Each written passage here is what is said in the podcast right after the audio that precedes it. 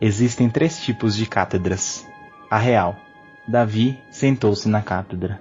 A sacerdotal. Eli estava sentado em sua cátedra. A magistral. Estão sentados na cátedra de Moisés. São Pedro sentou-se nas três. Na cátedra real, porque foi o principal de todos os reis. Na sacerdotal, porque foi o pastor de todos os clérigos. E na magistral, porque foi o doutor de todos os cristãos. Eu sou Matheus Vasques e este é o Pontifex, o podcast do Instituto Donzioni sobre a vida e obra dos papas da Santa Igreja Católica.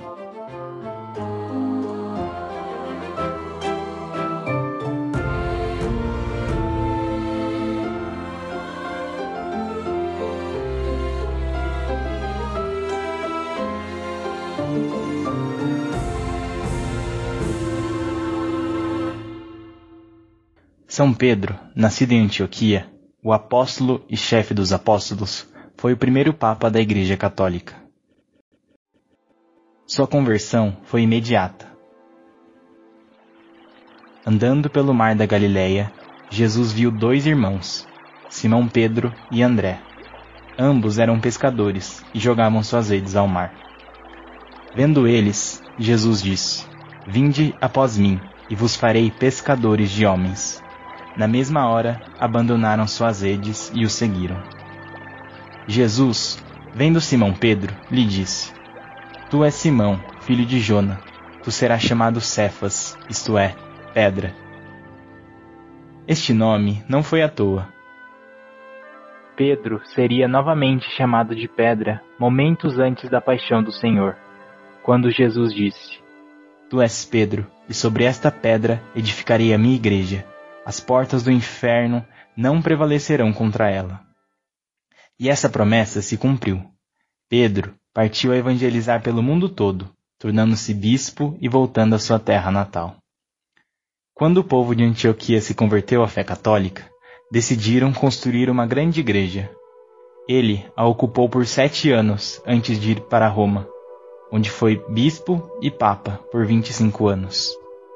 Pedro ordenou três bispos, Lino, Cleto e Clemente, que posteriormente seriam eleitos papas da Igreja. A tradição da Igreja nos diz, segundo o livro Liber Pontificalis, as palavras que Pedro disse a Clemente em sua sagração episcopal. Assim como me foi entregue por meu Senhor Jesus Cristo o poder de governar, ligar e desligar, também eu o confio a ti para que possas ordenar servos que continuarão o trabalho da igreja, e que você não se perca com os cuidados do mundo, mas possa se esforçar para dedicar-se exclusivamente à oração e à pregação ao povo.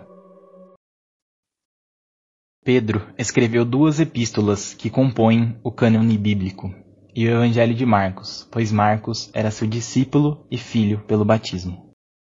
Pedro recebeu a coroa do martírio no mesmo dia que São Paulo, por ordem do imperador Nero. São Pedro foi crucificado de cabeça para baixo, pois não se sentia digno de morrer da mesma forma que nosso Senhor Jesus Cristo, e foi sepultado no Vaticano, próximo ao local onde foi crucificado.